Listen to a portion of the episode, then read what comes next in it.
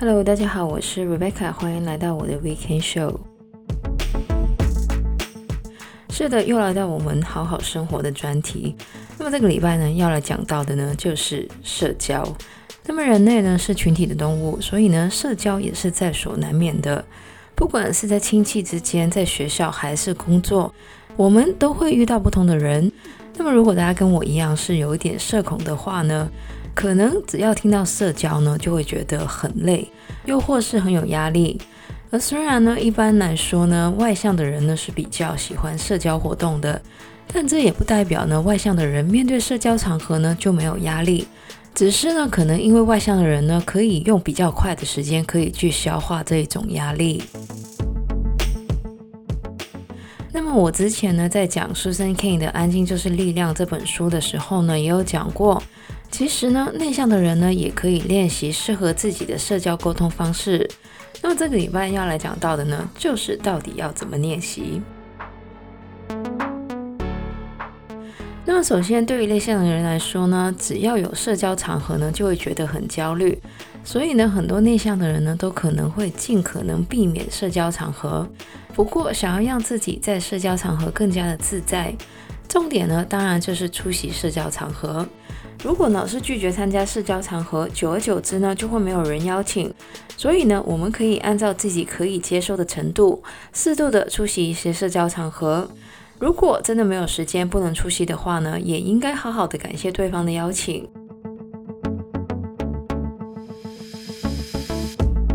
那么去到一个社交场合，面对一屋子熟悉或者不熟悉的人呢，应该要怎么办呢？那么首先呢，不管大家觉得社交场合多么的焦虑，都不要太晚到。那么太晚到的缺点呢，就是当我们去到的时候呢，很多人已经组成一个小团体在聊天了。这样子如果要加入一个小团体的话呢，其实是非常难的，并且呢，只会增加我们的焦虑。而大家呢，也可以针对自己想要去的场合，准备开场白或是一些可以聊天的话题。那么关于聊天的一个小小的 tips 呢，就是。每个人呢，其实都很爱聊自己有关的话题，所以呢，就算真的想不到可以聊的话题呢，我们也可以尝试把话题丢到对方的身上，这样子呢，就可以化解很多 dead air 的尴尬。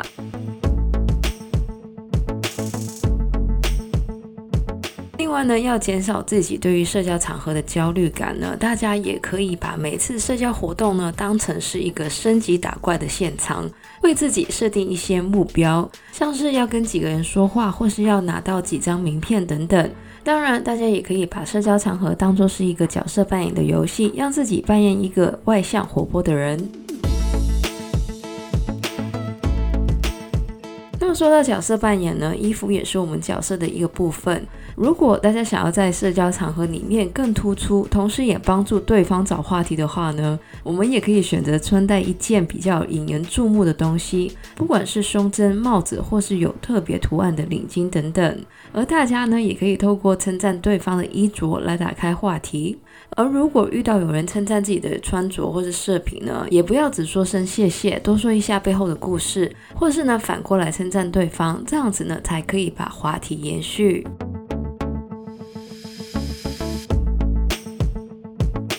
那么对于内向的人来说呢，长期待在一个需要社交的场合呢，是非常耗损精力的。所以呢，如果觉得自己已经努力过了就好，不一定要求自己要待到最后。当然，怎么在社交场合离场呢，也是需要技巧的。如果知道自己不能待到最后呢，最好的方法就是预先想一个退场的理由，需要回家照顾狗狗，明天要早起，或是约了人等等。甚至呢，也可以让朋友呢在特定的时间打电话给自己。另外呢，我们其实也可以预先告知，就是场合的发起人或是 host，我们可能有事不能待到最后，先让对方有了 expectation，这样子呢，在我们离开的时候呢，对方也不会觉得太突兀。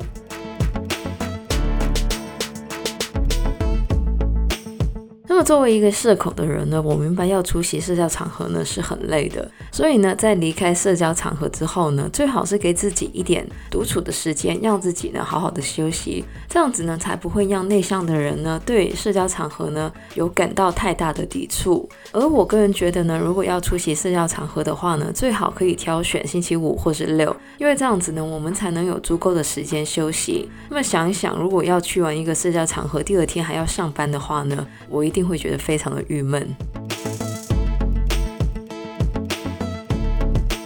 那么这个礼拜呢，我们的好好生活专题呢，讲到的呢就是怎么才让社交不焦虑。那么当然不社交呢，其实也没有什么。但是有时候呢，我们其实也可以透过社交认识一些不同的人和事，也算是一种体验。那么以上呢，就是我们这个礼拜的节目呢。喜欢我们节目朋友呢，记得可以在不同的 Podcast 平台上追踪或点评我们的节目。我们的节目呢，将会在加拿大东岸时间的每周日凌晨十二点钟更新，也就是香港、台湾的周日中午十二点钟。希望大家有个美好的周末，谢谢大家收听，我是 Rebecca，我们下个礼拜再见，拜拜。